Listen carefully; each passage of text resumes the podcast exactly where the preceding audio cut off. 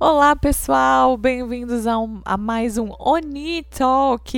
Hoje é especial, hein? Pode abrir a janela, deixar a luz entrar, entendeu? Uma lista do que de doramas para ver de dia, porque, né? Tem uns fantasmas aí, tem uns negócios, tem umas coisas esquisitas. Mas umas coisas esquisitas que a gente adora desses universos. Não vou dizer universo paralelo, que vocês vão achar que é eterno. Mas desses universos diferentes e cheios de fantasia, né, Carol? Sim, inclusive hoje eu ia dizer, sou eu que estou despreparada para esse episódio, porque, olha, se tem uma coisa que eu sou nessa vida, é medrosa. Mas tudo bem. Vou, vou, tô saindo da minha zona de conforto pelos nossos ouvintes maravilhosos. Aí tem que preparar o quê? Tem que preparar o sal grosso. O que mais Sim. tem? Cruz, sal o grosso, terço, cruz, terço. Alho, né? Apesar de não, não teremos vampiro na lista, mas vai que aparece um, né? Eu até tava pensando, né? Seria uma boa temática para Halloween mas acho que a Halloween a gente pode pensar em algo mais bruxa, né? Também não lembro de ter pego Sim. algo de bruxa aqui. É... Mas hoje a gente vai falar do que? Desses dramas de fantasias maravilhosos. Eu amo. Eu acho muito legal. Acho que a Coreia faz muito bem essa, essa dinâmica de dramas de fantasia. Mas antes, antes temos o que? Temos Dioni pra Oni. Amo. Cadê a musiquinha? Tururururu. De uni pra uni. Tum, tum, tum, tum. Nesse de Uni pra Uni, a gente recebeu duas mensagens que eu acho que fazem muito sentido, entendeu? A primeira mensagem que eu recebi foi da Iolete Modesto, e arroba Iolete Modesto, Obrigada pela sua mensagem. Muito e obrigada. ela falou o seguinte: Meu coração grita pelo Ryumbin. Quem me dera ter um autógrafo, sonhar não faz mal, sonhar não faz mal nem um pouco. Meu não, segundo mesmo. disque denúncia, que eu vou Eita. denunciar mesmo, vou jogar aqui na roda, Eita. foi que eu recebi um, um Johnny pra unir de uma tal arroba mundo da Caputo. Noco, noco. que eu ri alto, inclusive, quando eu vi que ela mandou assim: Estou com paixonite aguda pelo Lemirro. Como proceder? Eu tô muito triste. assim, eu tô muito triste. A, a vida pós-rei eterno tá difícil. Porque assim, se teve uma coisa que serviu nesse drama foi pra esse homem possuir minha alma e meu coração. Olha, eu acho que foi a mesma coisa que a galera tá passando, porque tem muita gente vendo Pousando no Amor ainda. É... E aí tem muita gente chegando ao universo dorameiro por causa da quarentena e através de Pousando no Amor. Eu tô achando isso muito legal. E é a mesma coisa que a galera tá, assistindo, tá sentindo com o Rio Bin. E aí a minha questão que eu queria jogar aqui na roda, né? É quando será que o Brasil vai virar é, lugar para os atores começarem a vir, assim como os idols, né? E as bandas de K-pop estão vindo, não neste momento de quarentena, obviamente, mas a gente virou rota dessa galera, né? A gente finalmente entrou na roda, na rota dos K-pops aí da vida. É, quando será que os atores vão começar a vir, né? Nossa, realmente já passou da hora de começar a ter encontro de ator, porque tem uns nomes aqui no Brasil, o próprio Hyunbin, Lee Min-ho, Park Bugan, eu acho que Duran fecharia o Maracanã, por exemplo. no Nesse momento. momento, eu acho. Esse momento Ruth e Raquel, eu acho que sim. Não é? E, e eu fiquei muito assim. A, a, o momento que eu mais falei, nossa, agora vem alguém. Agora vem alguém foi em Parasita. E não veio ninguém. Não veio nem Bong Joon-ho, né, que é o diretor do filme. Não veio o Song é, Kang-ho, que eu também adoraria ver aqui. Nem que fosse é, para uma entrevista. Sabe aquelas entrevistas que o Netflix... Eu esqueci até o nome. Tem um nome para aquilo. É, onde o Netflix chama a galera de imprensa e faz... O, o próprio Netflix faz os vídeos e manda pra galera. Então, eu achei que a gente em algum momento fosse entrar nesta rota aí é, dos atores virem para cá para divulgar coisas, né? Ainda mais porque agora os dramas coreanos estão bombando no Netflix. Sim. Eu acho que o Netflix viu nos dramas coreanos a grande salvação dele, né? Porque tu, quando todos os canais começaram a perceber que o futuro era cada um ter seu canal de stream, acho que o Netflix pensou assim, nossa, o que fazer agora? E aí ele começou a investir em dorama e é basicamente o que tá salvando a pele deles hoje em dia, né? Porque muita gente tá entrando nessa vida dorameira na quarentena e eu, por exemplo, só assisto praticamente dorama no Netflix agora. É, eu também, se vocês verem. Eu mostrei outro dia até que várias pessoas queriam começar a ver minha lista, assim. foi engraçado até. Começaram a falar: ah, assiste Rick Mori, tá na sua lista. É, foi bem engraçado. Então, tirando animação, é o que tem na minha lista, assim. É dorama Sim. e filme coreano. Eu não tenho como fugir. Até animação eu tenho visto menos no Netflix, tô assistindo mais no Crunchyroll que, gente, em falar em, a gente vai falar desse tema de dorama de fantasia. Eu vou deixar já que a primeira dica me veio assim na cabeça para eu não esquecer. Tem no Crunchyroll, que é esse esse streaming de animes que outro dia eu falei que tem doramas japoneses e agora tá cada vez menos. Não sei o que tá acontecendo, estão sumindo os doramas japoneses de lá. Eita. E eles estão com um com um. Vamos ver se eu acho até o nome aqui, porque foi realmente de última hora. Eles estão com um anime que é sensacional. Eu acho que, é, assim, pra mim é um anime do ano.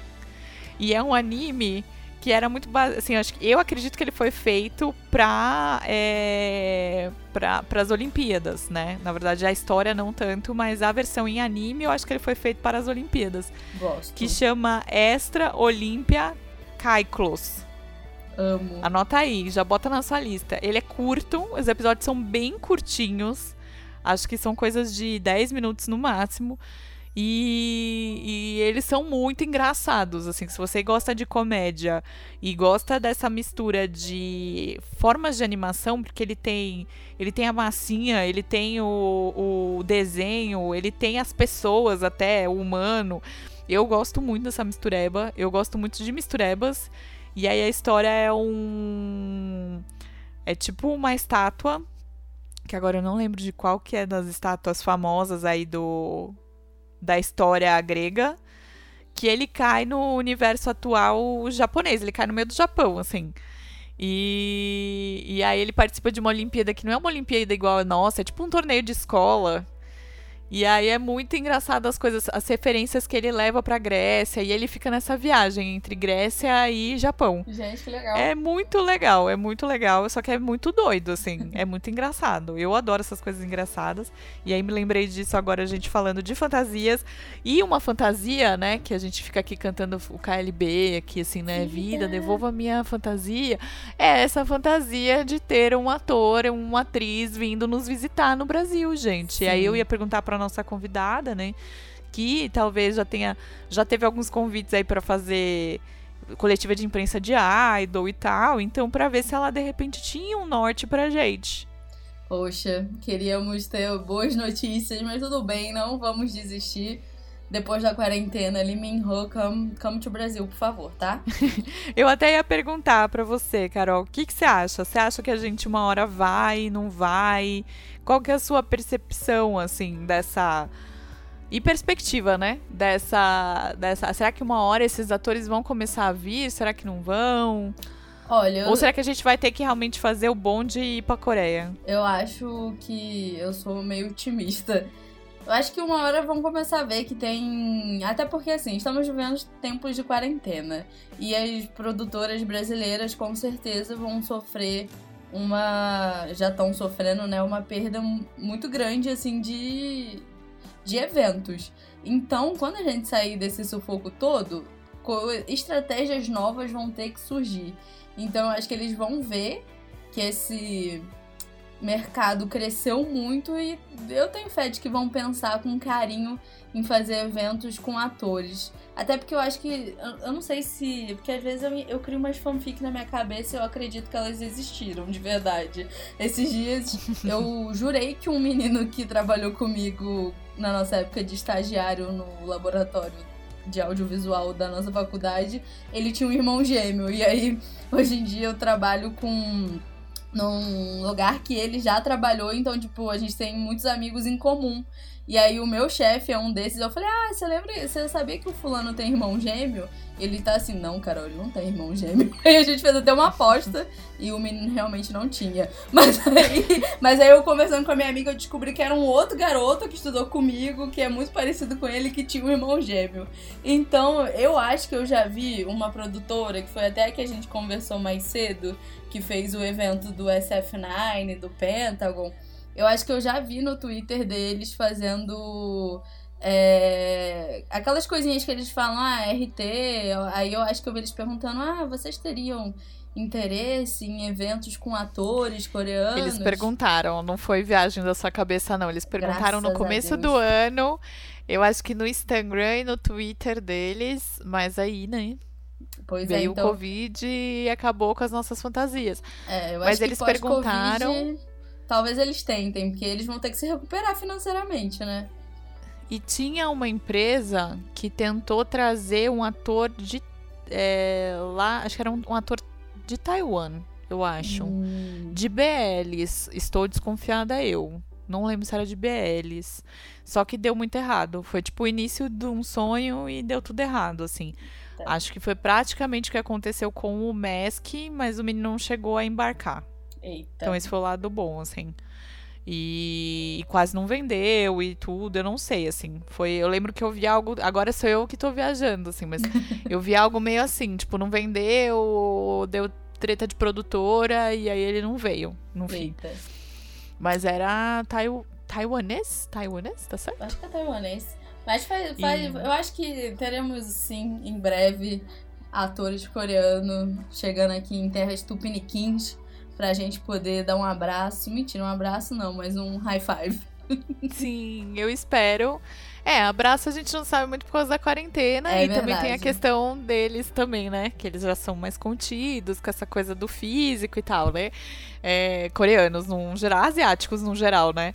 Eu falei já que acho que vai ser uma das cenas mais engraçadas na Coreia, o dia que. Ou na Coreia ou aqui, né?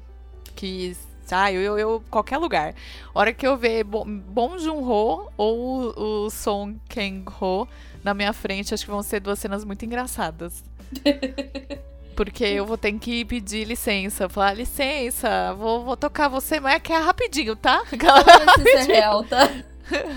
É rapidinho, que você é muito maravilhoso, as suas ideias e seu trabalho é muito genial. Preciso dar aqui um beijo na sua testa. Então vai ser Ah. muito engraçado. Mas isso é muito engraçado como a cultura era. Eu tenho uma história de fanfic na minha vida e é muito engraçado. Eu tenho um contatinho japonês que eu conheci, que eu conheci, né? Quando eu viajei pra, pro casamento da minha amiga. E aí eu fui com ele pro país de Gales, a gente ficou dois dias juntos e tal. Mas é muito engraçado, porque o primeiro dia é, a gente se conheceu através do Tinder. Ele me deu super like. Aí o primeiro dia foi uma das maiores aventuras da minha vida. Aí no primeiro dia, eu lembro que a gente passou o dia inteiro, tipo, juntos, conhecendo. é, Qual é o nome da capital de, de País de Gales? Ai, eu sou. É eu- Wales em inglês. Mas enfim, conhecendo lá a capital. E aí eu falava, nossa, é- é- ele não tá afim de mim, não vai dar em nada, que não sei o quê. Porque, tipo assim, se fosse brasileiro, os dois ali se conheceram no Tinder, deu super like, já ia, tipo, pegar, chegar, dar a mão, dar beijo, né? Mas não, tipo, ele demorou, tipo, um dia inteiro pra conseguir pegar, tipo, na minha mão e, e falar que gostou muito de mim. É muito engraçado, porque brasileiro, né? E teve uma vez que eu mostrei pra ele como que é uma balada no, no Rio, ele ficou assim, meu Deus do céu. Imagina uma- mostrar um baile funk. Nossa, sai correndo, né? É, a, capital é Cardiff. Isso, É isso? É Cardiff, isso mesmo. É, eu fui pesquisar, gente, pra não parecer que eu sou tão de humanas. Não, eu meu de humanas. O negócio é memória ruim o nome, né? Mas assim, é muito engraçado, porque é outra cultura e brasileiro, assim, brasileiro já é emocionado, brasileiro, fã. Aí, minha filha, só Deus na causa. Sim, eu falo, ai, gente, é. Eu não faria a fangirl, né? Eu pediria licença, perguntaria, né? Que a gente, a gente respeita muito. Sim. Mas porque são dois, né? Um, um diretor que eu acho genial, assim, que é o que eu falei até é, eu tô fazendo tanto conteúdo que eu ia falar que eu falei aqui, mas não foi aqui que eu falei de Parasita, foi na live do Café com Cinema semana passada, que eu aplaudo, eu, eu, quase aplaudi ele de pé a primeira vez no cinema, mas eu achei meio assim, né? Poderia atrapalhar a visão da galera. E aí a segunda vez eu assisti aqui em casa e eu quase aplaudi de pé duas horas da manhã, assim, sozinha no quarto, assim. Caramba. assim. Porque eu acho ele muito genial em, muito, em muitas esferas da arte, assim. Então, é, e aí outro ator que eu acho fofo tá na minha lista de dramas e de hoje, que eu também teria essa mesma reação. Mas vamos terminar o momento Johnny Proni. Primeiro, Carol, obrigada pela sua frase. De, de, nada, viu, gente? Eu precisava desabafar, sabe? Eu espero que em breve a gente possa estar tá tendo esse, esse momento Disque Denúncia na frente de Leminho. É, é? Adoraria fazer esse momento com gente, ele na frente. Acho que ia ser entender, muito engraçado. Vocês não vão entender, eu vou travar, porque quando eu era quando eu gosto muito de alguém, eu admiro muito alguém, eu travo. Eu lembro que quando eu era mais nova, não sei se eu já comentei aqui, mas a Carol sabe, eu fui muito fã de NX0. Eu fui fã de NX0, assim, até entrar no K-pop. Foi o K-pop que cortou minha onda NX0. e aí, foram 10 anos da minha vida. E no ano de 2010 eu fui para São Paulo, passei uma semana em São Paulo, porque o Di, na semana do rock, em julho, ele ficou como locutor da Jovem Pan. E aí a gente ia toda semana pra Avenida Paulista pra ir lá pro prédio da Jovem Pan pra conseguir vê-lo. E aí o primeiro dia que, que eu o vi, assim, tipo, a menos de um passo, eu fiquei congelada, assim, ó. E aí ele olhava pra minha cara, porque ele tava dentro de um carro e cumprimentando as fãs, aí só faltava eu pra dar um oi, porque era, as fãs paulistas já estavam acostumadas, né? Pra dar um oi pra ele ir embora com o carro. Aí eu olhava pra ele, ele olhava pra mim, eu olhava pra ele, ele olhava pra mim, aí o motorista viu que eu não ia ter reação foi embora. Aí eu virei pra ele e falei assim, nossa, ele é lindo, né? Eu congelo. Tanto que no dia seguinte, aí no dia seguinte ele foi pra garagem, o Gil, na época, que era o produtor deles, falou assim: faz uma fila, que aí ele vai tirar foto e falar com todo mundo. Aí quando tava chegando a minha vez, eu tava travando. Aí a menina que tava comigo, que na época era minha amiga, aí ela me jogou assim me deu uma empurrada e falou assim: Ah, ela é de BH, ela veio de BH só pra te ver. Aí ele pegou minha mão, aí ficou passando. E eu assim, meia hora pra conseguir, tipo, meu Deus, ele tá alisando a minha mão. Eu sou muito travada. Eu tenho uma história assim, mas eu já sou muito diferente, né? Eu, eu, eu já sou muito. Eu perdi a vergonha, acho que cedo na minha vida, assim. A cara de pau, ela sempre apareceu. Cedo não, eu acho que eu perdi tarde. Mas aí quando eu perdi, eu escancarei o rolê, né? E, e aí eu sempre fui muito desse ambiente de música, de produção e tal, e não sei o quê. E eu sempre fui apaixonada pelo Danny Black, que era do 5 a Seco e tal. E eu amava Ai, as letras dele, eu amava este homem na minha vida, assim. E eu pedi ele em casamento umas três vezes na, nas redes sociais. Ele nunca me deu bola. E um belo Poxa. dia eu estava. Eu tenho um amigo meu que. Eu até falei hoje na live do Café com Cinemas de Manhã que eu tenho um amigo do Espírito Santo que ficou famoso. E, e aí eu fui prestigiar o show dele, que é o Silva, né? O Lúcio. Tipo, conheço o Lúcio desde criancinha, assim. E... Você é amiga do Silva? Eu sou amiga do Silva. E aí. Gente. Mas é porque eu conhecia ele desde criancinha, gente. É tipo, é do meu passado de igreja, assim, né? Então, mas eles não gostam é muito tipo que a gente fale que eles eram com de... Jonathan da nova geração. É, é, eles não gostam muito que a gente fale que eles eram de igreja, ele e o irmão dele, então a gente deixa Eita. pra lá. É que o irmão dele era, era popstar do gospel. E. Gente. E aí, então eu convivi muito com eles por causa disso. E um belo dia eu tava nesse. Num show do Silva, fui lá pra dar um beijo nele e tal. Vira e mexe, eu, eu trabalhei uma época com o Silva, né? Eu trabalhei na, na, na primeira turnê dele, do, do Claridão. E aí, depois eu vou, quando, tipo, às vezes eu mando uma mensagem, eles falam, ah, aparece aí, aí eu vou. E numa dessas aparece aí, eu fui, aí o irmão dele me botou pra dentro, né, e pra, pra, pro camarim, e aí me dou de cara com o Danny Black. Eita, Nossa, aí eu fiquei, eu fiquei, eu... Tava com, tava com o coque frouxo? Não tava, mas eu tava com a taça de vinho Poxa. na mão. Então não tava com Starbucks, eu tava com a taça de vinho. E eu tinha um amigo meu que foi comigo. Fanfic amadurecida. É, eu tava. É porque foi num Sesc, né? Aí combina com Ah. o rolê, rolê artístico. Aí o, o- Eu tava no, com o vinho e tal, e não sei o que, e eu tava com um amigo meu que tinha ido embora, e aí minha prima virou muito fã do Silva, né? Então aí ela tava comigo e com alguém nesse dia. Eu lembro que tava eu e mais algumas pessoas. E aí eu fiquei, eu ficava pra minha prima, prima, o Danny Black tá ali, eu preciso falar com ele. Eu não posso sair desse lugar sem falar com ele. Porque a gente já tinha quase se encontrado umas três vezes nessa coisa de encontros e desencontros. E aí na. Porque a gente tem alguns amigos em comum. E, e aí eu lá assim. E eu olhava pra ele e pensava, o que, que eu vou falar com esse homem, né? Que assunto que eu vou puxar pra não parecer, meu Deus, foi histérica, né? Aham. Aí eu fui, acho que deu uns 20 minutos nessa, tipo, eu fingindo que tava papeando com a minha prima, olhando pra ele, pensando que eu ia falar. Aí eu cheguei nele e falei, olha, Dani, posso falar uma coisa? Ele pode. Eu, eu tô há 20 minutos ali parada, tentando criar um assunto pra puxar com você. e Eu só consigo pensar que suas músicas são muito maravilhosas. De- desculpa, eu não queria parecer uma fangirl. Aí ele começou a rir.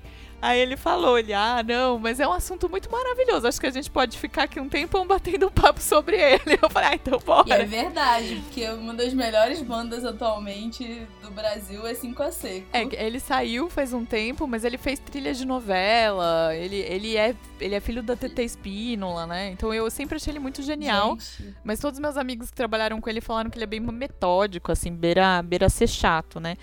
E aí a Eita. gente conversou um pouco ali, né? É, mas não, não vingou em nada. A gente só bateu um papo. Eu falei que eu gostava, ele perguntou que músicas que eu gostava, né? Eu soltei quase um pergaminho de lista. E aí ele perguntou se eu tinha ido num show dele. Eu falei que não, e foram essas situações que eu não. que eu quase fui e não fui. Aí ele tocou num sofá, que é um evento de um amigo meu, e aí eu não fui no dia dele. Então teve.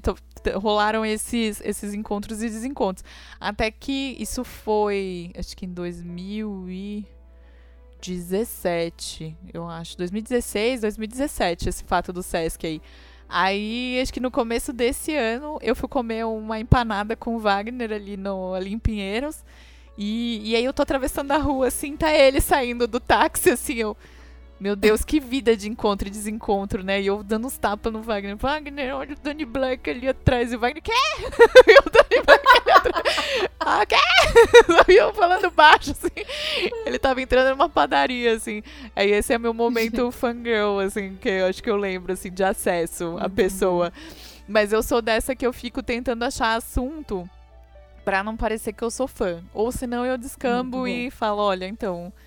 Então, esses são os meus momentos. Eu acho que eu teria um momento meio assim com o Bom Joon-ho, sabe? Quando o gente, o Talk de hoje é isso, a gente vai contar nossas histórias daquela. Eu acho que se vocês quiserem um dia, vale. Eu acho que é. Até aquela história que a gente falou de fazer de repente ao vivo. Eu e a Carol, a gente tem conversado umas histórias de fazer ao vivo, de fazer com a taça de Sim. vinho. Acho que seria engraçado. Aí, se vocês quiserem, deixa nos comentários do YouTube ou nas nossas redes sociais, né? No meu Insta, o arroba na Coreia tem. E no Insta da Carol, Mundo da Caputo. Arroba Mundo da Caputa. Ô, menina, igualzinho da menina lá que mandou Unitalk, de Uni pra Uni. O quê? O, esse Ai, arroba- você viu? igualzinho bem. Ai, bem. Ó, Nem que percebi. coincidência. Que coincidência.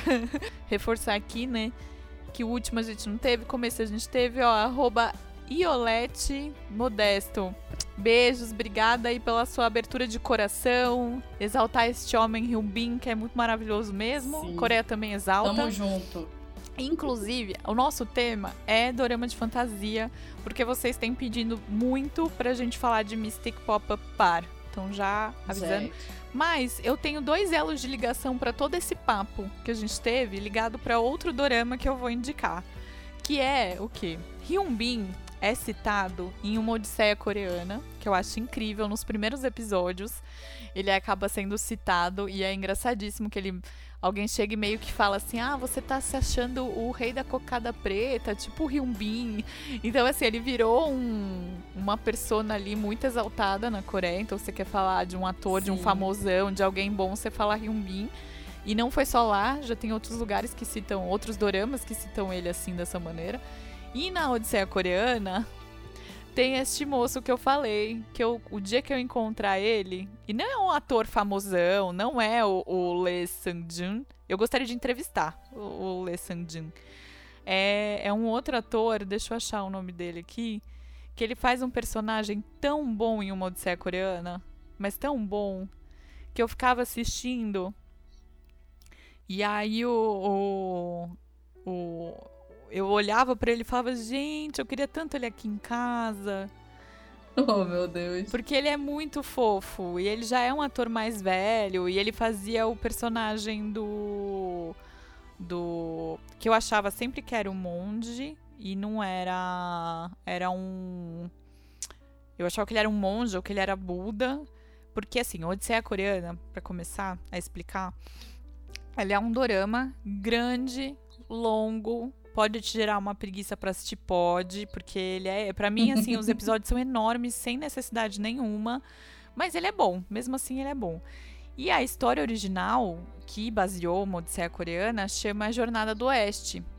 Que é um livro, é, se não me engano, é um, é um livro grande até. Assim, eu já tentei comprar ele aqui no Brasil, ele é caro, inclusive. E, e é, esse livro baseou Dragon Ball também. Gente. Então, assim, ele é um livro que conta muito uma, uma história chinesa. Chinesa, se não me engano. É uma história chinesa.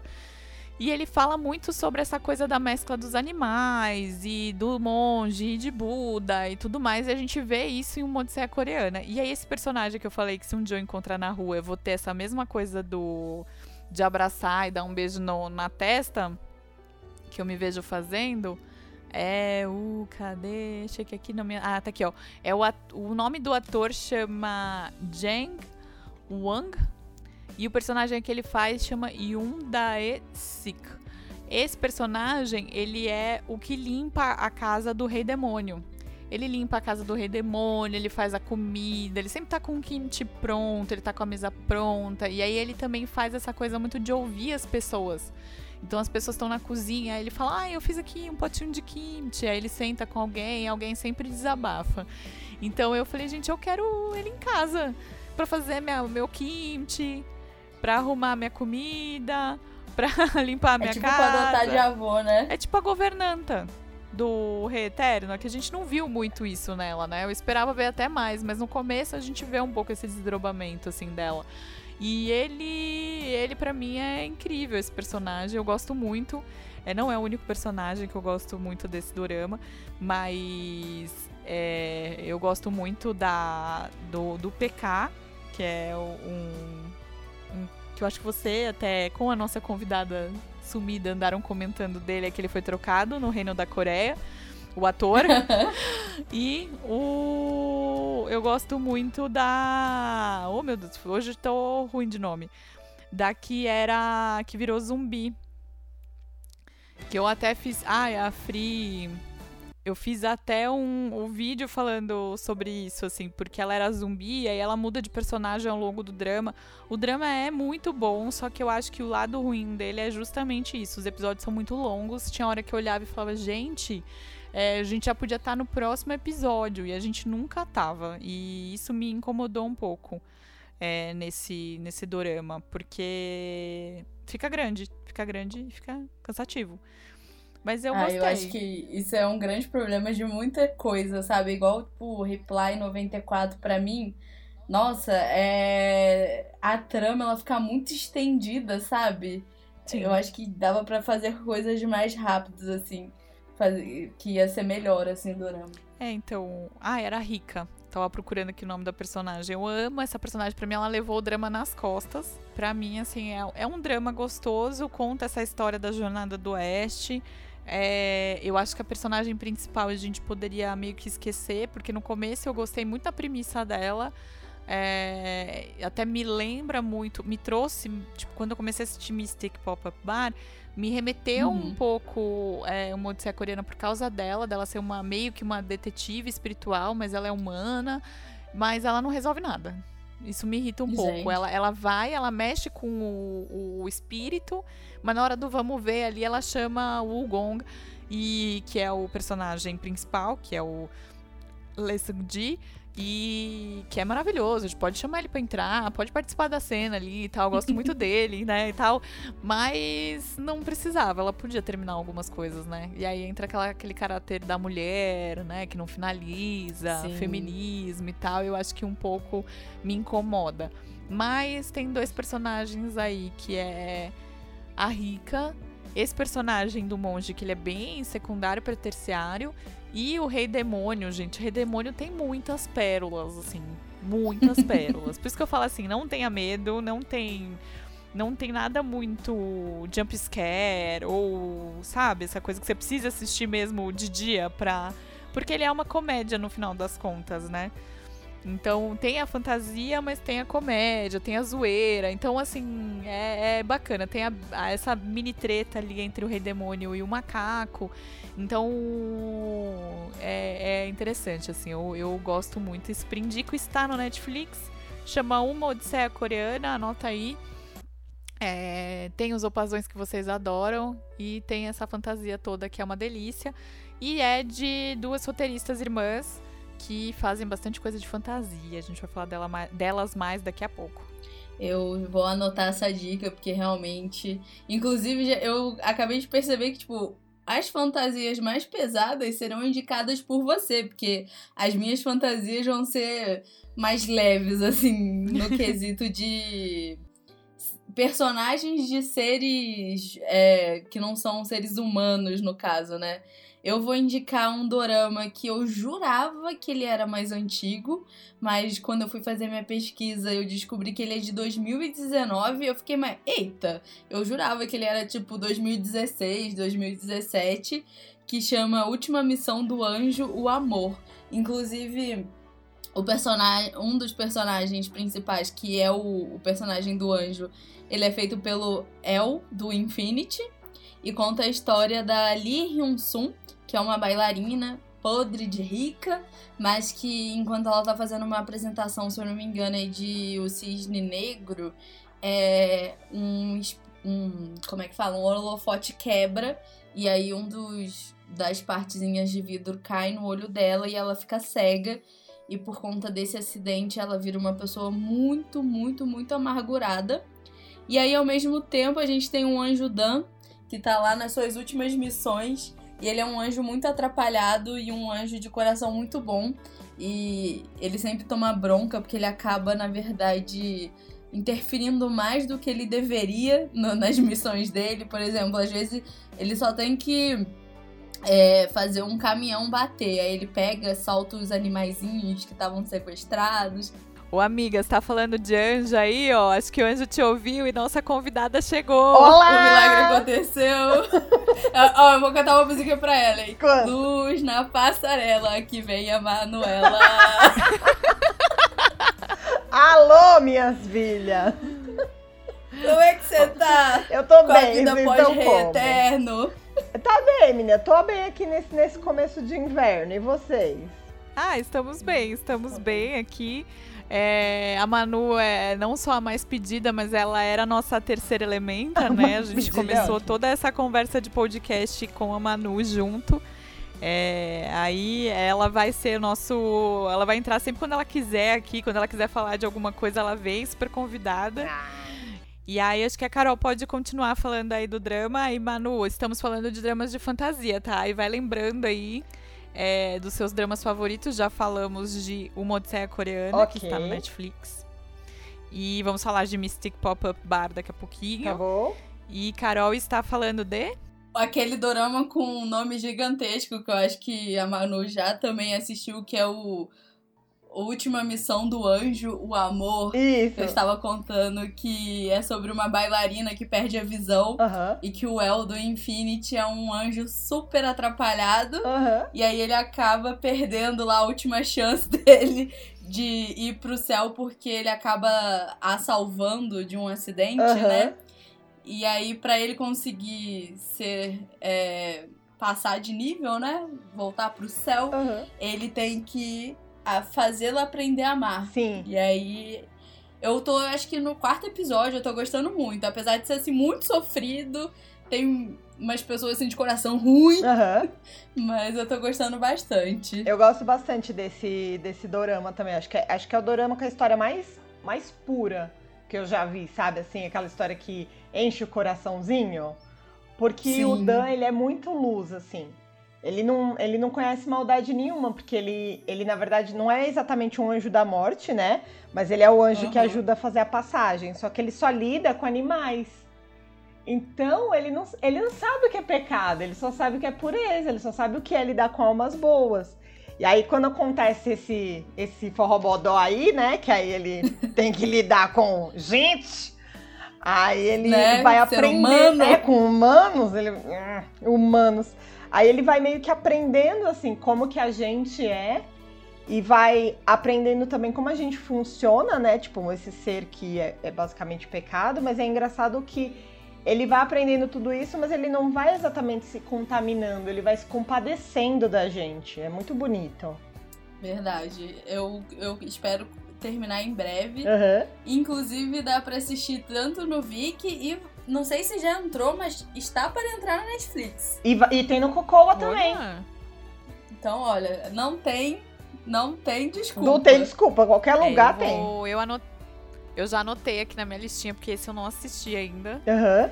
É, até você aí que tá ouvindo também, anota na listinha, porque vale a pena, então. Sim, muito, muito.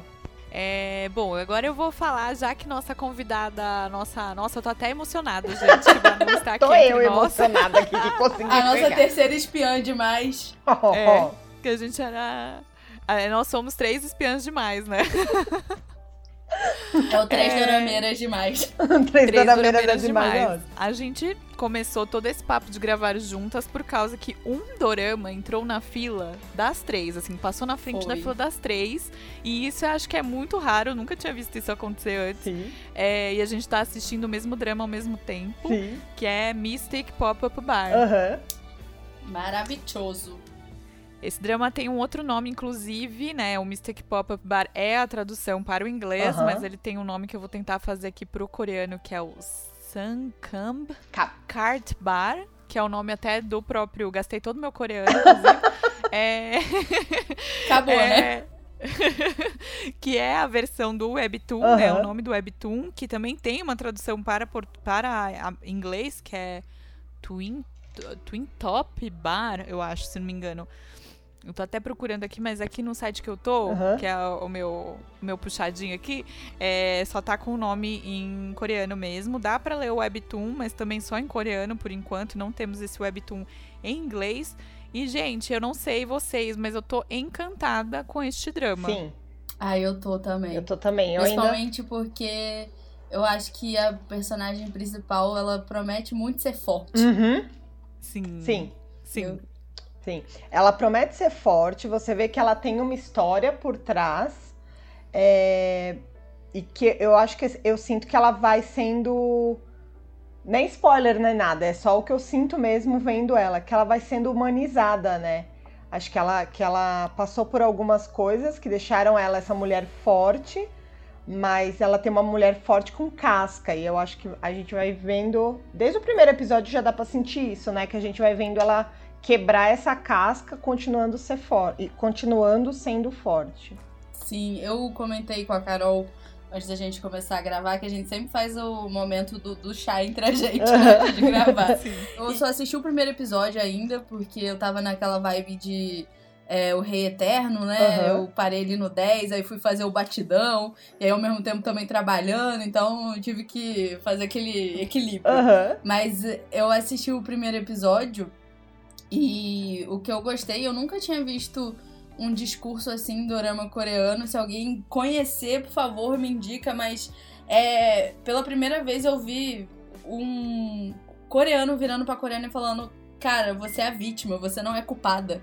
Eu fiquei assim, Hum, mano, sim, quero sim. abraçar todo mundo. Eu achei isso muito interessante. Sim.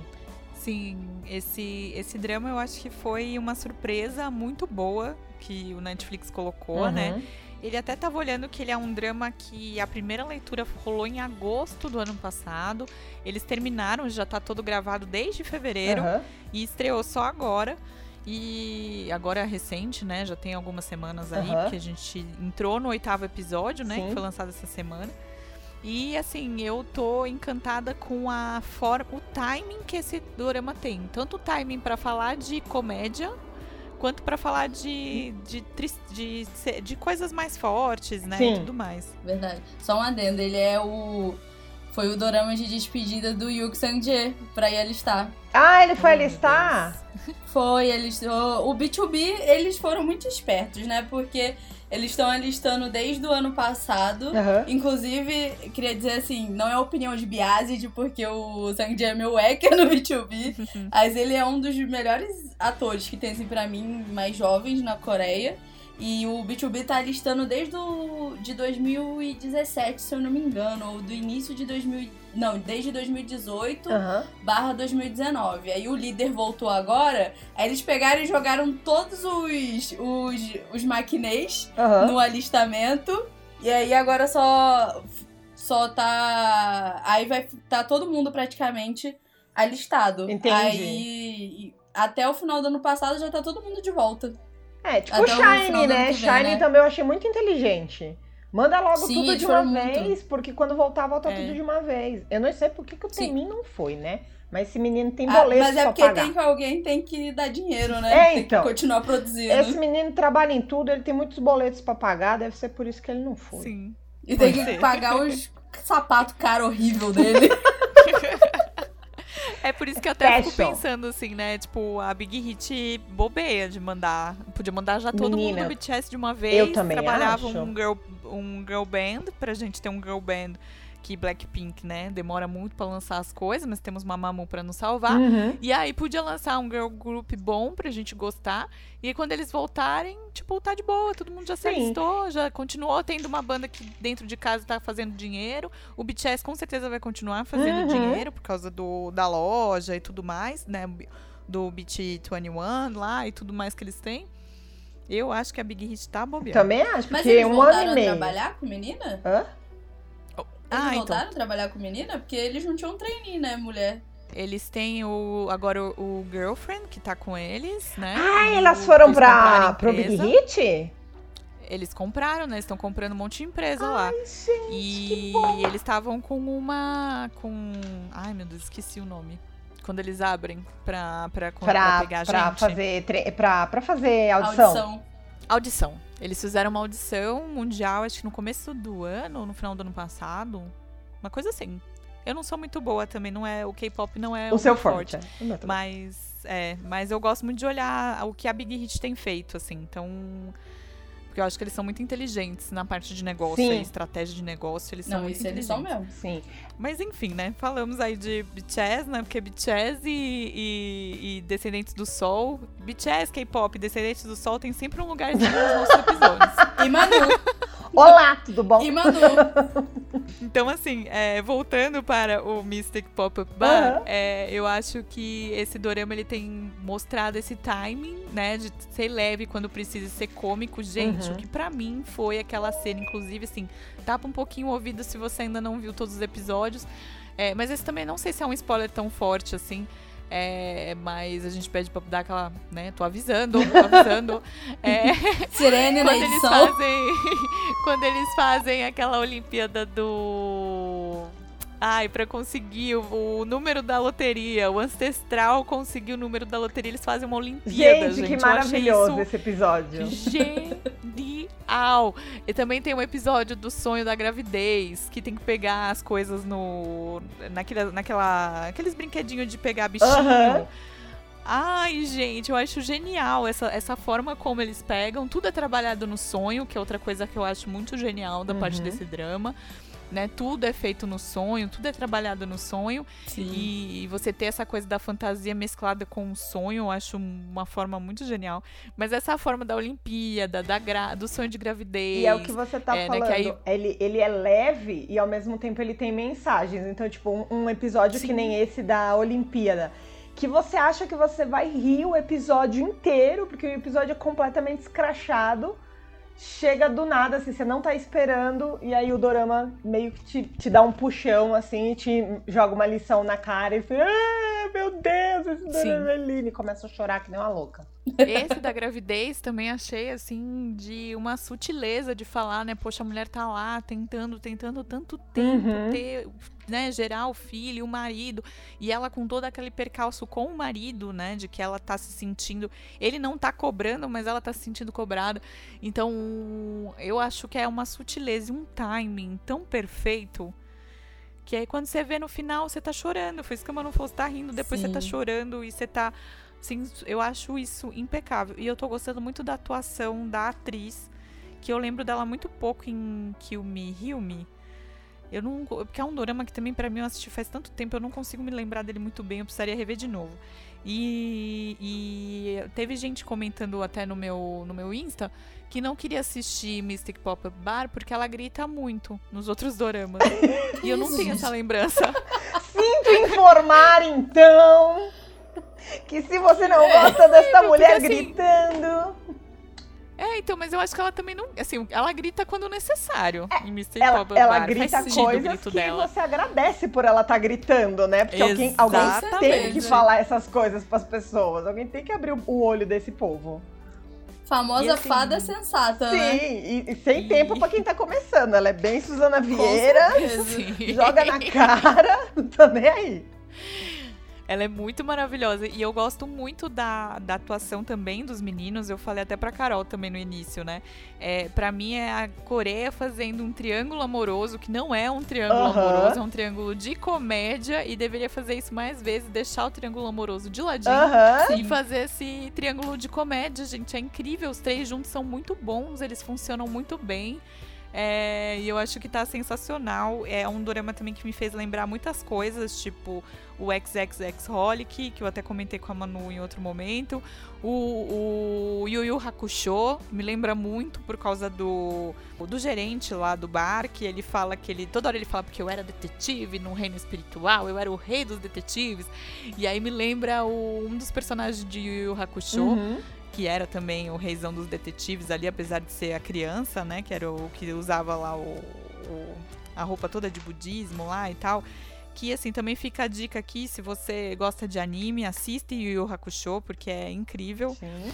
E tem essa pegada também de detetive espiritual, que tem um pouco no drama. Né? E me lembrou também Hotel Del Luna, que eu ainda não assisti, uhum. porque a própria Yu passa na minha frente de tudo que. Toda vez que eu falo, vou assistir Hotel Del Luna, ela mesma passa na frente, eu assisto outra coisa dela.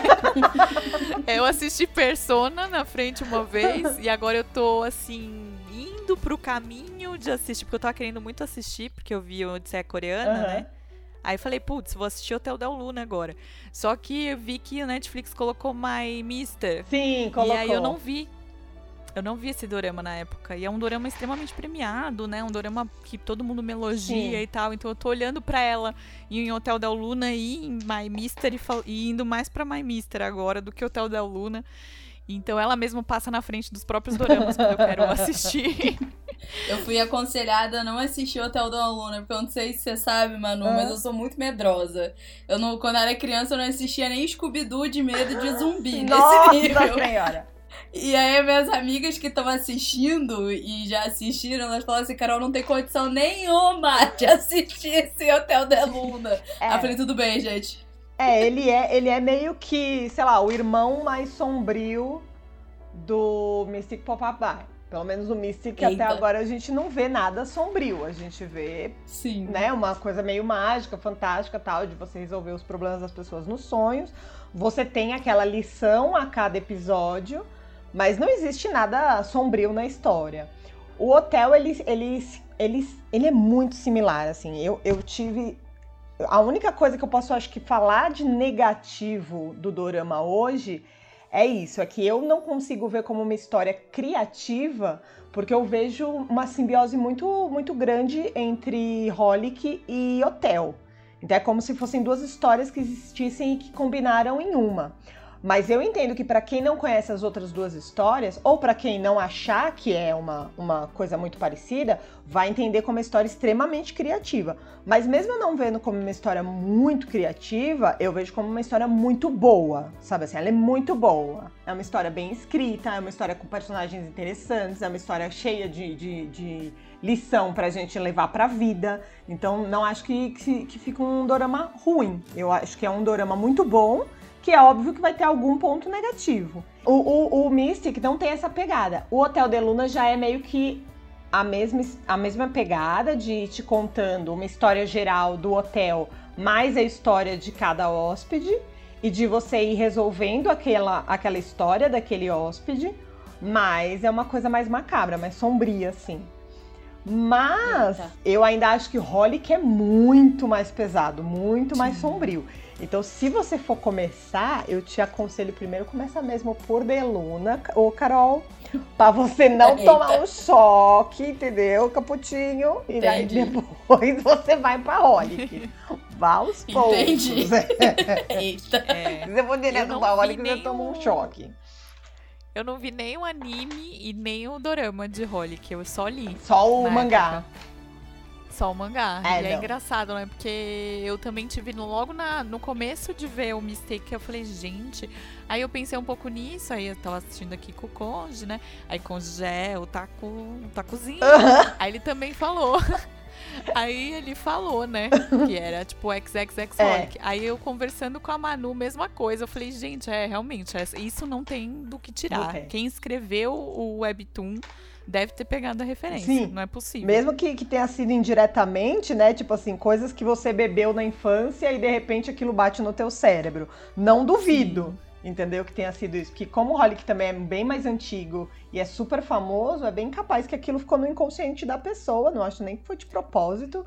Mas tem uma referência muito grande, sim. É, e Holly que a diferença é que é uma loja, né? É. é uma loja que eu tinha na cabeça que era uma loja de pinhores, mas é uma loja de bugiganga. Isso, né? é uma loja de bugigangas. Então, eu acho que essa é a maior diferença. É. Mas, é, e ser sombrio, porque ele é sombrio. Eu acho que a personagem é mais sensual, Sim. assim, mais sensuelen para conseguir as coisas e tal.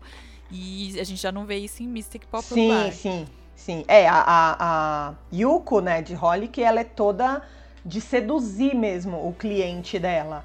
A, a, é Warju? Warju, não é? De Mystic Pop-Up? Gente, eu sou ah, péssima é. pra decorar Que é Warju o nome dela, eu ainda não decorei é. não. Mas acho é, que é, porque o da Hotel de Luneman War, então eu acho que ela é Warju.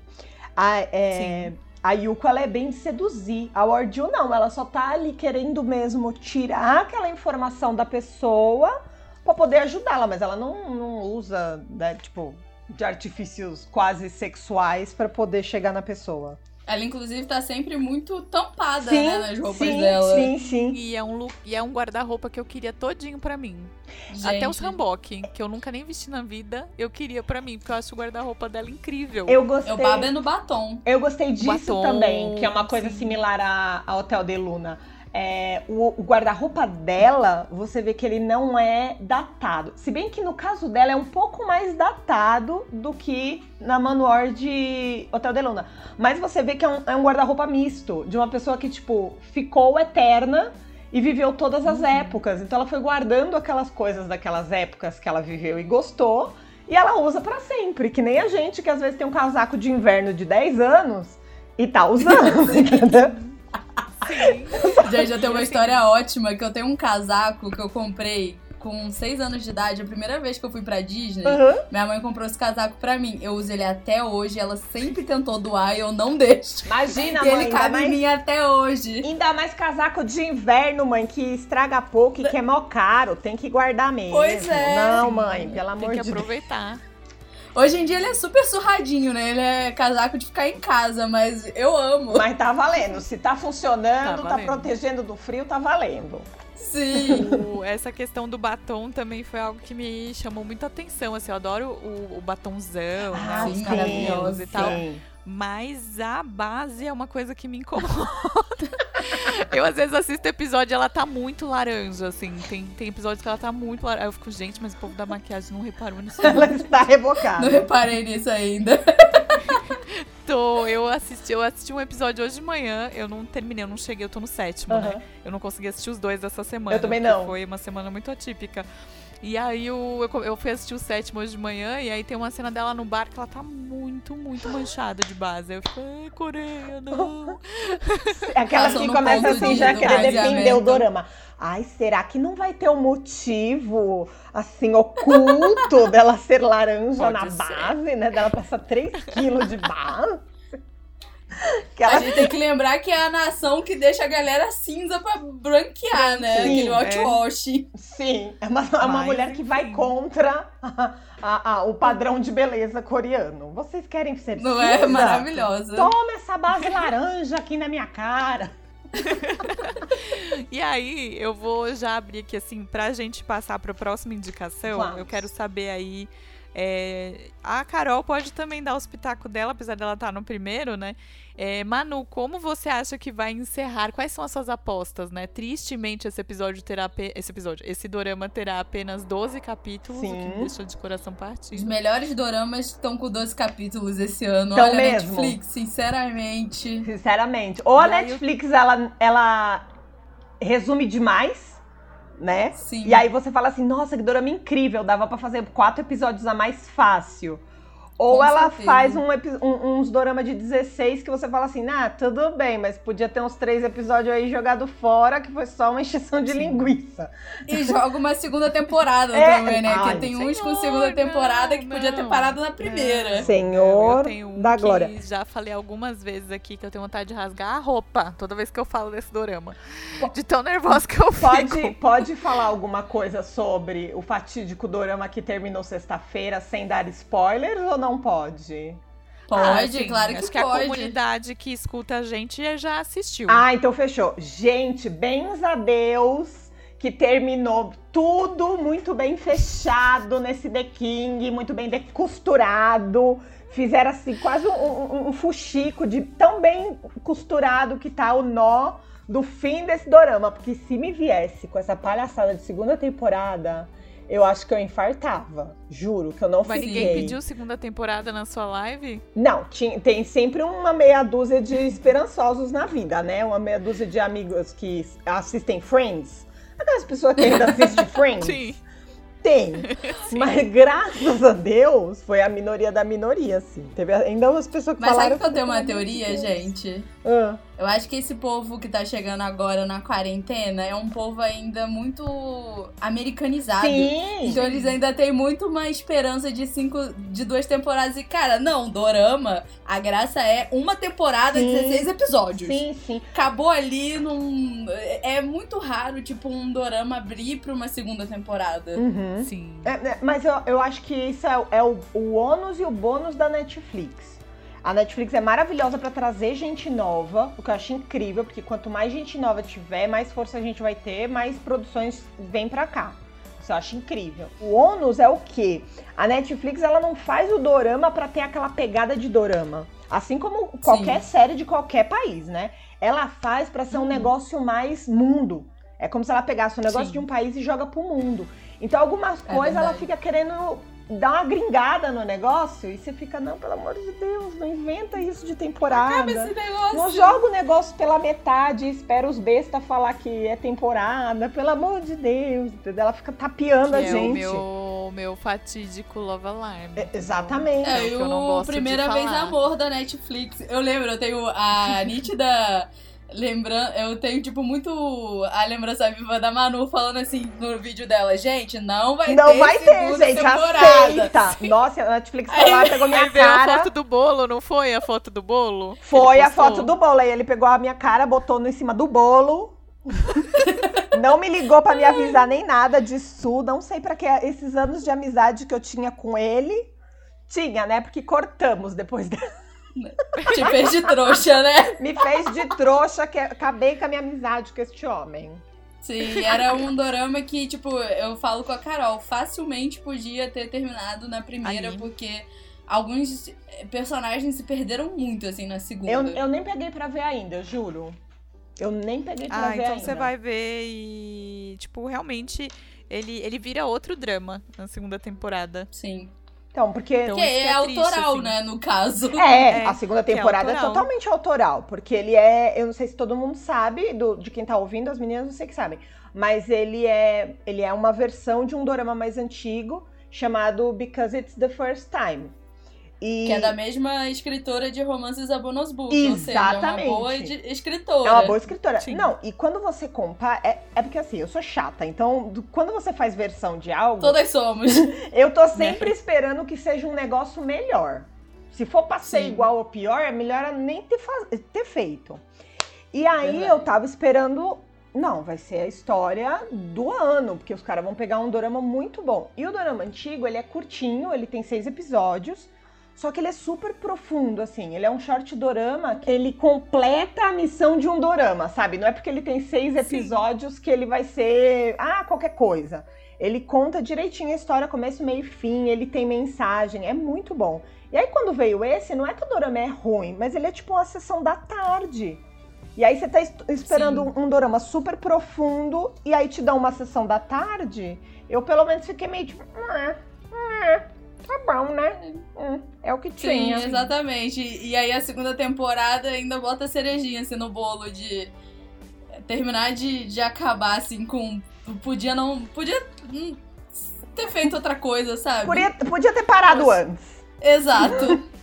Eu acho que no caso desse drama, o que foi interessante foi a dublagem. Uhum. eu acho que a dublagem dele tá muito boa e aí é válido ressaltar isso, porque a gente fala da importância da, da dublagem, Sim. que eu sei que é um assunto polêmico, muita gente não gosta, mas é, é necessário. Uhum. E o meu, o meu vídeo, ele foi especial para um mini dorameiro, porque eu acho que pegou muita criançada esse drama. Isso que é engraçado também. Sim. É você ter um dorama dublado atingir um público novo, muito novo, que pode vir a crescer assistindo dramas. Sim. E isso que é interessante. imagina. É porque o, o Primeira Vez Amor, ele é naquela pegada daqueles filmes do.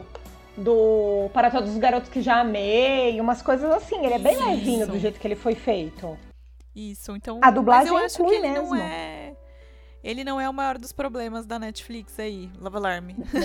É, Love não, Alarm com é certeza. Love Alarm eu dropei no primeiro episódio. Não Eu consegui Eu não assisti vi, eu não vi lutando ainda. aqui Porque eu sabia que tava pela Ai, não, metade. aí eu falei, ah, deixa. Deixa pra ver no final, porque eu já falei que se no segundo, na segunda temporada, é, esta mulher ali, Jojo, não tiver uma, um relacionamento sério com uma carteira assinada, ah, gente, vocês vão me ver aqui, ó, no chão. No Melhor chão. chip da vida.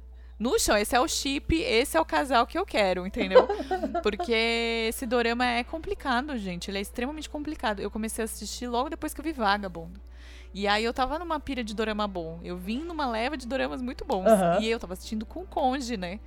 Aí o Conde aqui no O segundo Conde é episódio ótimo. ele levantou, ele levantou e falou: "Eu não vou assistir esta só com você não, você pode assistir sozinha". Foi tipo assim. Eu assisti sozinha, assim, chorando, porque eu falava, gente, não tô acreditando que eu tô vendo isso. Não tô Sim. acreditando que eu tô vendo isso. Então é um dorama muito complicado que eu espero que se resolva e se explique na segunda temporada. Eu tô esperando Inclusive, ansiosamente. Aham. Eu já vou aproveitar aqui o gancho, que a minha segunda indicação de dorama de fantasia é um que ficou com um final que a galera tem uma esperança de segunda temporada. Hum. E foi um que, assim, ele também. A Netflix e a escritora tinha a faca e o queijo na mão, tinha Hyun Bin, Park Shin-hye. Um plot maravilhoso, Chanel do X, e fez uma coisa assim que no final você chega e você fala, gente, o que aconteceu aqui? Que é melhor, é memória de Alhambra. Ai, jura? Gente, assim, é um dorama que eu indicaria pra assistir pelo plot Aham. por- e pela filmagem, porque inclusive é muito engraçado. Se, se passa em Granada, né? E a minha melhor amiga da vida, que é a que eu comentei mais cedo aqui no De Uni pra Uni, que, que eu fui lá pra Europa, pro casamento dela Aham. e tal. E aí ela, ela casou com um escocês, que é o Phil. E aí a Lu sempre. E o Phil, uma época da vida dele, enquanto eles namoravam à distância, ele morou em Granada. Aham. E a Luísa sempre falava, Carol, a gente tem que ir pra Granada, a gente tem que ir pra Granada. Aí eu, eu dei o, o play no primeiro episódio e falei, Luísa, a gente tem que ir pra Granada. Foi muito bom, mas assim, não é um dorama que eu amo, mas eu acho o, o plot interessante e eu gosto muito da, da filmagem, assim, da direção de arte mesmo. Ah, do- sim.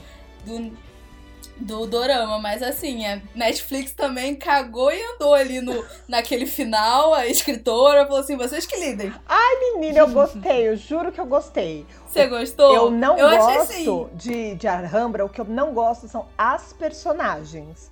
Assim, eu acho que todas elas, se fossem do mundo real, eu visse andando na rua, eu atravessava pro outro lado, porque o povo chato. Nossa senhora, que povo chato. Mas... Eu tinha ranço do Hyunbin, menina. Você Eu tinha ranço do Hyunbin. Menina, mas o, o moço que é o mini vilão, não o vilãozão, o senhor. O senhor Sim. é pra dar na cara dele. Agora, o mini vilão, né? O amigo. Sim. O, o amigo. Sim. Eu ficava do lado dele. Nossa, cada vez que, Sim. cada vez que ele esfregava a cara do Hyunbin no asfalto, eu ficava, isso mesmo, joga na cara dele. Esfrega mesmo! O problema é todo Gente, dele. Sim, o Rubi cheio, o personagem de Rubi cheio de coisas e parte e assim, o casal principal não não não me pegou, não, Não. é uma história de amor que eu torço pra dar certo. Não, não. E Park Shin-hye mais uma vez chora e chora e chora. E é, pra mim, a melhor personagem dela. Cé- Não, é, quando ela tá como a personagem do jogo, nossa senhora, eu, eu vou dar aqui um resumo, mas Memória de Alhambra é sobre uma. Eles criam um jogo de realidade virtual. Aham. E aí o Hyunbin, ele vai tentar comprar e aí é tipo o Pokémon Go, só que são é de, de arma, né? Isso. E aí você tem que ir fazendo missões, inclusive uma das missões é até de lutar contra aquela estátua que sempre aparece um rei eterno, né? Aquela estátua grandona.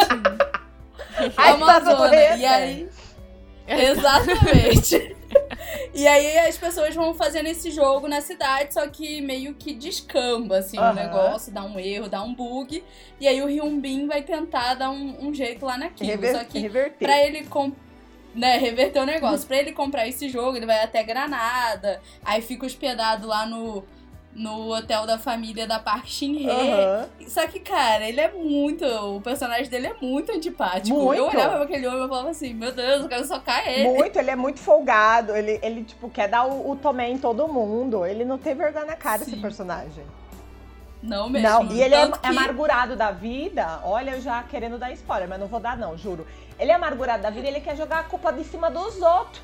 Ah, pelo amor de Sim. Deus, Jambi. Tipo, assume suas, suas ações. né? Exatamente. Tipo, ele me conquistou. problemas. Nossa senhora, um homem dessa idade não assume seus problemas. Chama no psiquiatra pra esse cara. O senhor precisa Eu- de uma eu indicação? lembro que ele- Vou te passar o telefone Não é? do meu médico. Ele é bom. Exatamente.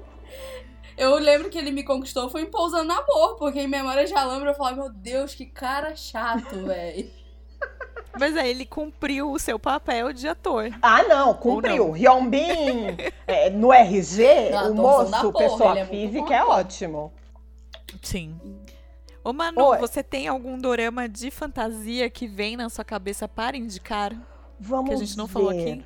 Já falamos de Holic, de Hotel, de Mystic, de Última do Anjo, Odisseia de Coreana. Você assistiu W, mano? W, W é muito bom. W é muito bom. Mas eu acho que eu vou indicar o clichê, na verdade. Que é o quê? Sim. Moon Lovers. Moon Lovers Ah, é eu tô com ele muito na minha bom. lista. Muito E bom. temos o quê? Oito príncipes maravilhosos, inclusive o que faz para sempre Camélia. O menino do Exo também, que trabalha que nem um condenado. Tem o Baek. Isso. Trabalha que nem um condenado, é outro, que nem o Temin, que tem muitos boletos pra pagar. Trabalho que nem um Tem. condenado é Hanur, ótimo, gente. Hanurzinho, tá lá. Tem o Nanju Ryuki, maravilhoso. Aqui, que fim levou? Olha, as pessoas devem saber exatamente onde o homem tá, deve estar trabalhando horrores e eu que não tô sabendo. Mas, que fim levou o Príncipe 4, o ator que faz o Príncipe 4? Que é o principal. Cara, a última- sei, cadê ele? A última vez que eu pesquisei ele, ele tava fazendo filme. Ah, ele deve ser de cinema, então. Pode ser. Ah, pode ser que nem a coisinha, né? A Kingo 1 é de cinema. Ah, é o que? É o terceiro É dorama dela. A Kingon de O Rei Eterno. Isso, eu acho que é o terceiro dorama dela, que é Cheese in the É Trap, verdade. o É. Goblin. Goblin. e o agora. A de Hostel Playlist, ela também veio de musical, a principal, a médica. Ah, é? É o primeiro É. dorama dela. Conheço é o ela, segundo- não. É o, É, ela veio de musical, a Mido. E é muito engraçado porque em Hostel Playlist ela faz uma médica que canta mal. Mas na vida real ela canta tão bem que ela faz musical. Já pensou, meu? A arte não imitando não, a vida. imitando a Não vida. mesmo. A arte dando uma risada da cara da vida. Tipo isso. Manu, explica pra gente essa indicação. Ah, ok. É, Moon Lovers conta a história de uma menina, que eu não lembro o nome dela, mas também não importa. Que é a Ayu. É a Famosa Ayu, Ayu. famosa Ayu. Conta a história da Ayu no dia que ela. é, ela viaja no tempo. É assim, quando começa o dorama, ela tá achando que a vida dela é uma porcaria e aí ela já tá querendo botar um ponto final da vida dela. E... Tomou um pé na bunda do boy que traiu. É, tipo, horrível, assim. Ela foi traída pelo boy, acho que pela amiga também, perdeu dinheiro de. Tomou um golpe financeiro. Isso, perdeu dinheiro de, de trabalho, de empresa. Ixi, é um, um rolo. A menina tá, assim, acabada. E aí ela resolve que ela vai botar um ponto final na vida dela. Só que em vez dela botar um ponto final na vida dela, que ela tá ali naquela depressão, ela vê um garoto se afogando. E ela vai salvar a criança. Então ela tá lá tentando salvar a criança, não sei o quê, e aí ela começa a morrer, morrer assim, entre aspas, porque ela começa a afundar. E aí ela começa a ter aquele pensamento de tipo, não, mas eu não quero morrer, era da boca para fora, eu quero ficar viva, pelo amor de Deus, eu tô morrendo, tô morrendo, tô morrendo. No fim das contas, ela não estava morrendo, ela passou para uma época antiga, para era Joseon ou era Goryeo? Goryeo, né? Goryeo, porque o nome do dorama é Goryeo. aí ela vai parar, tipo, o nome do dorama é Scarlet Goryeo, e eu não é, e eu não sei aonde que é a era, mas tudo bem. Aí ela vai parar na era Goryeo e quando ela chega lá, ela meio que tomou o corpo de uma outra pessoa. X. Sim. Aí que ela vira Yu de verdade. Isso. Porque antes ela era uma outra atriz. Isso, aí que ela vira a Yui de verdade. E aí ela tá nesse corpo dessa outra pessoa e aí ela começa a agir como ela. Então assim, é uma menina dos anos 2000, 2010, por aí, que eu não lembro direito a época do dorama, mas ela tá agindo dessa forma em 1300 qualquer coisa, 600 qualquer coisa, sei lá quando que é a era Goryeo, mas assim, há muito, muito tempo. E aí ela começa a se destacar no reino por causa disso, ela é sobrinha de um dos príncipes, e aí ela sempre se mete numas encrencas, ele tem que ajudar ela, porque ela é sobrinha Que é o da mulher príncipe dele. de Para Sempre Camélia. Isso, que é o Príncipe 8, que é o Khan Hanur. E aí tem a história dos príncipes, porque além da história dela, dela voltar no tempo e ela tá tentando voltar pro tempo dela, e ela não sabe como, é, tem a história do reino. Então, assim, tem um reino que tem o, o- o rei, e aí ele tem vários irmãos, acho que são 14 irmãos no total. Só que aparecem Sim. só alguns. E aí, como todo o reino antigamente, né, corria-se sempre o risco de um golpe. E aí tem toda essa, essa trama no dorama também, de você ter os príncipes, você tem um príncipe que quer cometer um golpe, de como ele vai tentando aliciar os outros irmãos, se os irmãos vão cedendo ou não, e o que que faz esses irmãos irem cedendo ou não. Então ele fala muito de poder também, ele fala de ganância, ele fala de quando as pessoas elas começam a ir pro caminho errado, porque às vezes elas até têm um bom motivo, que nem ah, não, não posso falar que senão é spoiler. Mas- Quase. Mas assim, às vezes a pessoa ela tem um ótimo motivo pro que ela quer, mas ela se deixa levar e ela vai pro caminho do mal, entendeu? Então, assim, era um motivo nobre, mas ela passou do limite. E aí fala muito disso também o Dorama. Sim, é um dorama, assim, muito. Você fica muito viciada. Você Sim, é um atrás sim. do outro. E, é gente, Sim, é é finalizado, tá? Os esperançosos. Acabou a história. Acabou. É aquilo lá mesmo. Aceita que não tem segunda temporada, pelo amor E é de versão Deus. coreana, né? Tem a chinesa Sim, também. a chinesa eu nunca muito. vi, mas tem duas temporadas a chinesa. Então, quem gosta da temporada pode ver a chinesa que dizem que é muito bom, mas eu nunca vi. Sim. E dizem que o final é diferente, né? Ah, é? Eu não sei se é desse ou se é do, do outro de. Eu acho que é o do Bugan e eu tô confundindo, porque o do Bugan também é inspirado num. É aquele não sei o que, que é não sei o outro que, monstro lá das plantas também. Qual? Não sei o que, não sei o que, by clowns. Midnight É, by. Moonlight. Isso, Moonlight, isso mesmo. Ele também é. Ele também é baseado em dorama chinês. Ah, não sabia não. Olha. Também não sabia, não. não. Eu lembro que, porque na época que eu entrei no K-pop, as minhas amigas também eram muito dorameiras. Hum. E aí elas comentavam muito desse, porque foi quando ele tava passando. Eu nunca vi nada com esse moço, vi? Será que eu vi alguma coisa com O esse Bugan, moço? É. ele apareceu no final de Teon. De Teon? Ah, então Class, é o Park Bungun. Park Bungan. Gente, vamos para as nossas menções. Menção honrosa. Vamos. Vamos. Quer começar, Carol? Posso começar? É, eu vou falar de três que eu não escutei, que eu não assisti, mas eu sempre escuto falar bem. E aí eu vou fazer a menção rosa, que um é ele é psicométrico. Esse eu assisti o primeiro episódio. Uhum. Que o personagem do Jiang do God Seven, ele tem uma mediunidade, vamos assim por dizer. E aí toda vez que ele toca em alguém, ele vê os segredos obscuros dessa pessoa. Uhum. E aí ele vai tentar ajudar a desvendar um, se eu não me engano, é um crime ou é alguma coisa que a principal precisa desvendar. E aí, esse dorama, inclusive, causou, eh, tava lá na famosa lista polêmica de votação de doramas do ano no Twitter. Que lista aí, doida é essa que eu vi vocês falando, mas eu nem entrei lá pra ver? Na verdade, tá um esquema de top 50 no Twitter. Ah. Tudo é top 50. E aí fizeram top 50 doramas, aí fizeram top 50 as músicas de dorama, fizeram top 50 casais. Ah, Fizeram de tudo, entendi. fizeram VIX, fizeram de bem nem fora, inclusive. Tô esperando, porque votei. Tô esperando sair o resultado. E aí, do nada, apareceu essa lista, que é o vídeo até que eu deixei na minha timeline, que fizeram também lá no Twitter, que é muito maravilhoso. E que é tipo uma briga, pegaram acho que uma briga árabe e fizeram tipo uns textos de dorama, assim, um defendendo Sim. um dorama, outro defendendo. Eu gosto da dorameira cult e da dorameira que defende design. Como é que é? Design. Ih, é um dorama que ninguém fala dele, Ah. tadinho. Designer de alguma coisa Coreia.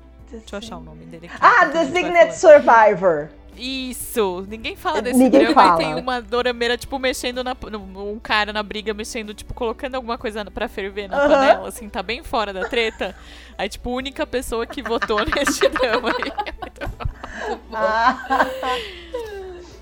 E aí, E aí no final vem a dorameira militante falar que o top 1 tinha que ser Town Class. É muito bom. Esse vídeo é muito bom, tá na minha timeline. sim, é cômico. Mas ficou W em primeiro lugar, em segundo. W em primeiro? Foi...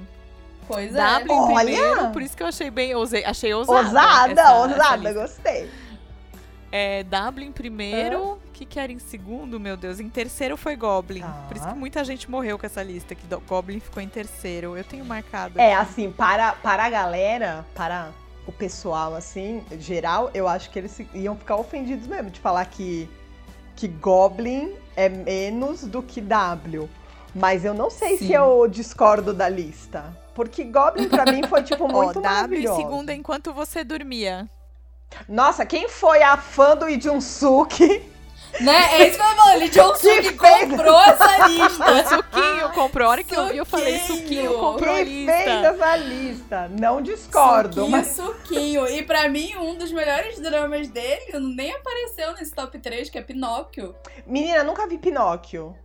Gente, Eu também se não. me perguntasse assim, Carol, você Carol como sempre fala também.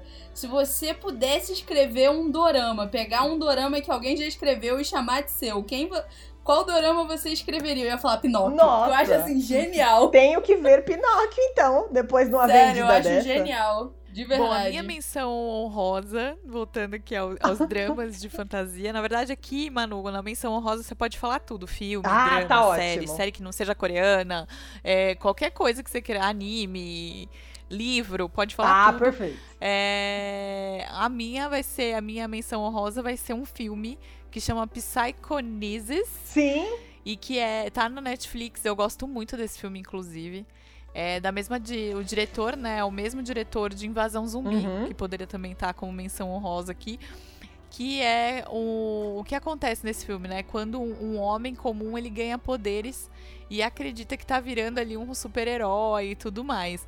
E ele faz muita coisa pra defender a própria filha. Então, assim, eu acho que é um filme muito bom, cheio de efeitos especiais, assim, pra quem curte. Uhum. A Coreia faz ação que eu acho de um primor quando eles resolvem fazer ação. E tem humor também nesse filme. Então ele mistura humor, ação, essa relação pai e filha e um homem que consegue ter superpoderes ali num determinado momento da sua vida. Uhum. Então eu gosto muito desse filme. Manu, quer dar sua menção honrosa quero, de fantasia? Quero dar minha menção honrosa. Minha menção honrosa, já que pode anime também, eu vou dar duas então. Já pode. vou roubar aí, já vou dar duas. É, anime, eu acho que Sailor Moon. Ele é. Sim. Nossa, o anime da minha vida é uma menina que ela acorda um dia, num dia normal de sua vida, e ela encontra um, um, gato preto na rua. E aí esse gato preto é uma gata chamada Luna, e ela na verdade é um ser do reino da lua. E aí ela veio para a Terra para ir despertando as guerreiras da lua, porque elas têm que encontrar a princesa da lua e refazer o mundo da lua, refazer o milênio de prata, né, que é lá o mundo delas. Sim. E, e, aí essas meninas, vai contando durante a história, que essas meninas guerrearam lá no passado, e aí elas todas acabaram, não evoluindo, mas ressuscitando como humanos normais, mas o poder da, das guerreiras está dentro delas. E aí elas vão atrás de cada uma delas, e a história é bem legal. É, então esse é a minha, minha recomendação de anime. Mas de filme Menina. coreano. Ah. Será que a Luna de O Rei Eterno é uma referência eu pensei, a Sailor Mas... Será? Não sei. Não eu, me deu essa ideia aqui na ah, cabeça essa, agora. Essa mulher pegou Disney, pegou Alice no País das Maravilhas. É, não duvido. Pegou tanta coisa que eu não, não duvido. duvido que ela é Porque otaku. A Luna... E... e pegou um. A Luna pegou o nome de uma gatinha, né? Verdade! A Luna pegou o nome então... de uma gata. Ah, não, então tem que ser, gente. Pelo amor de Deus, é muita coincidência. Tem que ser. Tem que ser. Tem que ser uma gracinha. se não for, vai ser agora. Se não for, vai ser. Avisa pra é, essa mulher for, que ela é o taco. Decretamos. E ela de... a gente decretou. É, e aí, de filme, eu recomendo Na Companhia dos Deuses, que é um filme de 2017, um filme coreano.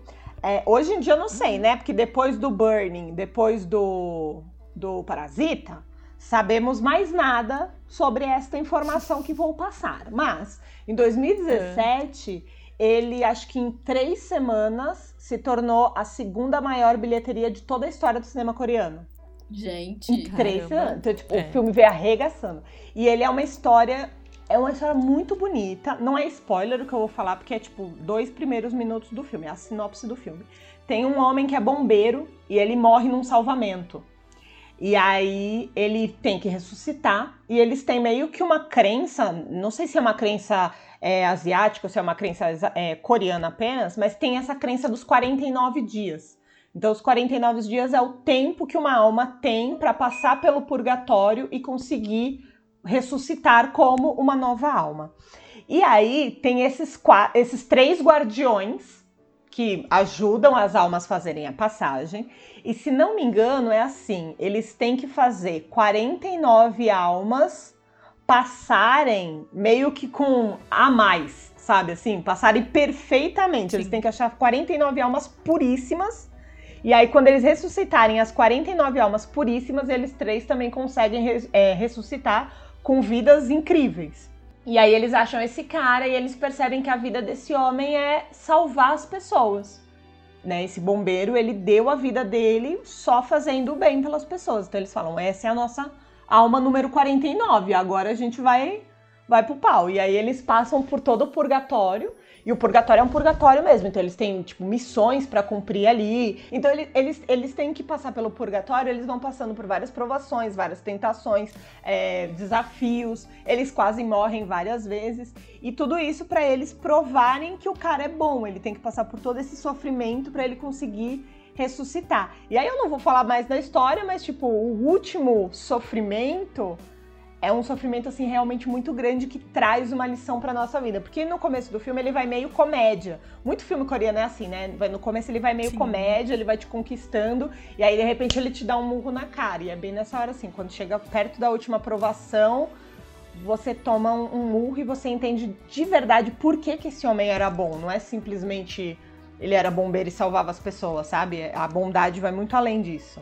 Carol, você tem mais alguma menção? É, minha última menção é um doraminha da Netflix que eu não assisti, mas que as pessoas que eu conheço tirando a Carol, gostam, que é o Abismo Mágico. Ah, eu ah. não gosto da metade pro final desse drama. Eu acho que ele se perde ele, no caminho. Nossa, ele é mais furado que a peneira do... Mas a, a, premissa dele é muito boa. Sim, sim. Mas a execução é falha. Sim. E é com a Boyang? É, é com a Boyang. É. Amor da vida de Manu. Amor da minha vida, razão do meu viver. Park Boyang está nesse dorama. Pra gente ver, é, né, gente? Strogan Woman. É então, tipo, eu vou trocar minha menção honrosa, porque eu vou trocar por Strogan Woman, porque Sim. pra mim é o melhor dorama dela, junto com Oh My Ghostness, que tem ela e o meu outro amorzão da vida, que é o Jo Jong Suk. Menina, agora que eu reparei, ela é meio rainha da fantasia, né? Sim, não é? Ela é como a Suzy, pra mim, é a rainha dos doramas que me lembram Natal. Porque tem neve, porque tá inverno, aquela coisa meio Natal gringo. E parte é do Chororô. Do Chororô. Ela é a rainha é, então, e ela é a rainha dos doramas, dos doramas de fantasia. Eu quero verdade. saber o que que vai ser deste novo filme, é filme, eu acho, de Park Shin-hye junto com Yu Ain, porque se tem Yu Ain, minha filha, não vai ser um chororô à toa. Se tiver chororô, vai ser um chororô certíssimo. Um chororô, assim, de sofrer mesmo, que todo Inclusive, mundo vai dar razão. sonho da minha vida é ver Park Shin-hye num... Igual eu quero ver Lee Min-ho fazendo vilão, eu quero ver Park Shin-hye fazer personagem que não chora. Sim, também quero. Nossa, Park Shin-hye é? fazendo a nossa detetive de Rei Eterno. Alguém, Nossa, não é? é? Sim. Mas sem ela de primeira-ministra ia ser top também. Nossa, ia, ia ser melhor se ainda. acertado o ritmo da primeira-ministra, né? Porque deixaram, me esqueceram a primeira-ministra e o picolé taquendou lá no, no churrasco.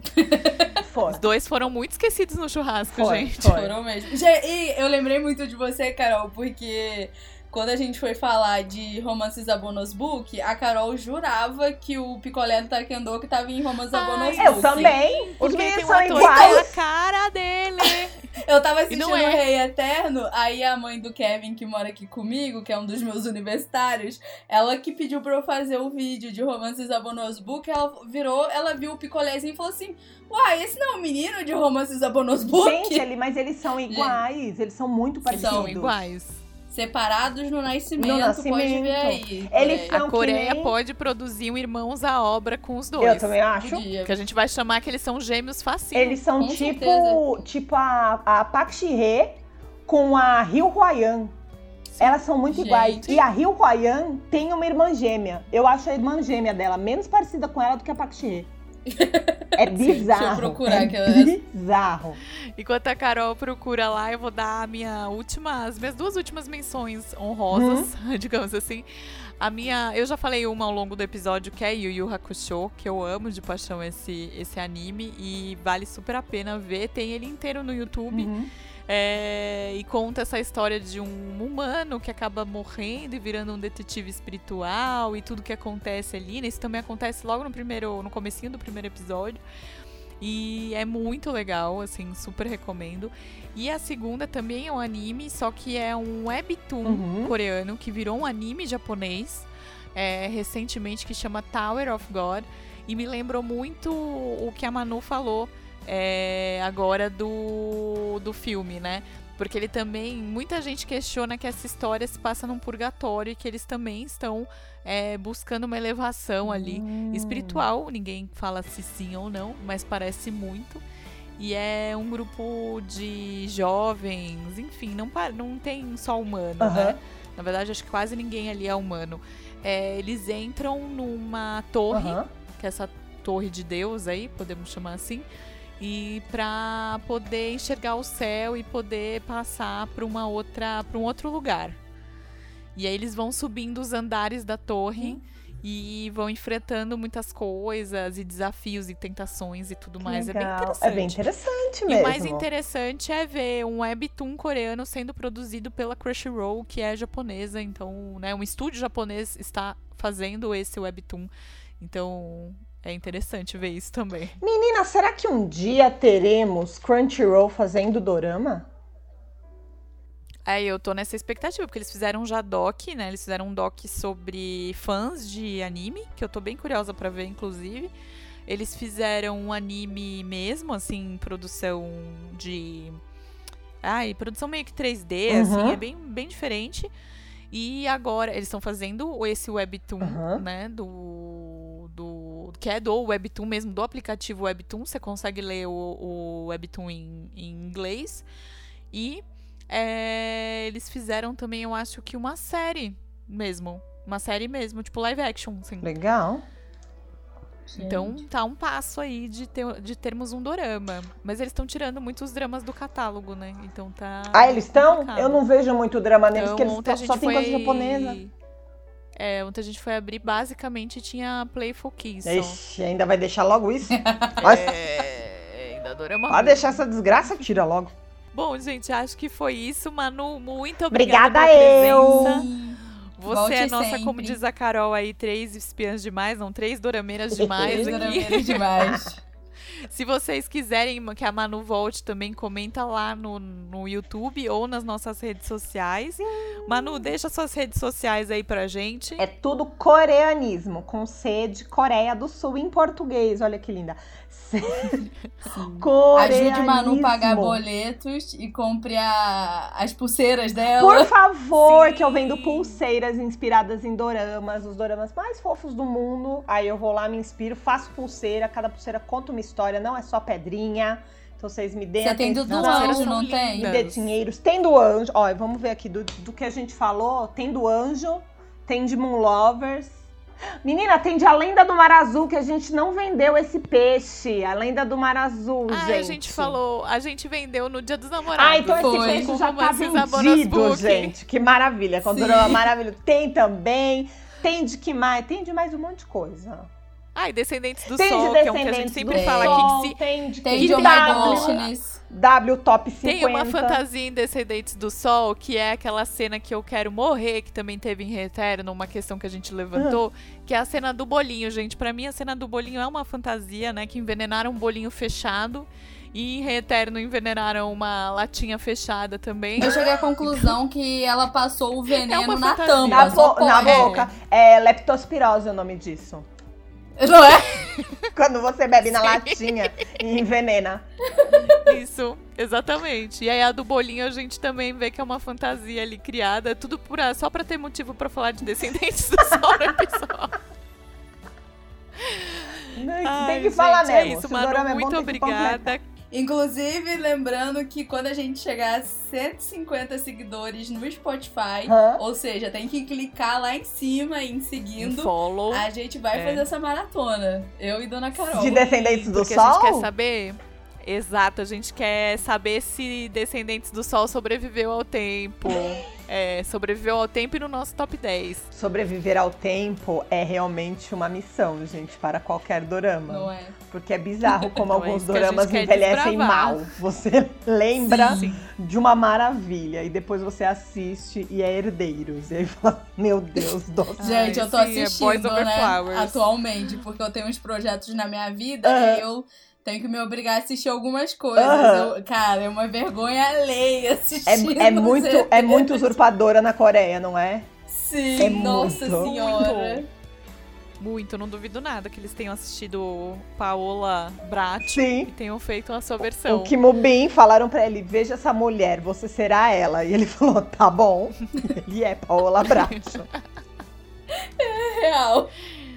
Gente, vou agradecer também vocês que ouviram a gente falar. Esse episódio ficou enorme. Vai ser o nosso maior episódio. Ops, falamos demais. Ai, mas se deixar, a gente fica aqui o dia inteiro falando de drama, ainda mais com a Manu aqui. É, Carol, obrigada também. Muito obrigada pela preferência, como sempre. Voltem sempre. Adorei. Podem E é isso, gente. Um beijo até o próximo Um episódio. beijo. Tchau. Tchau.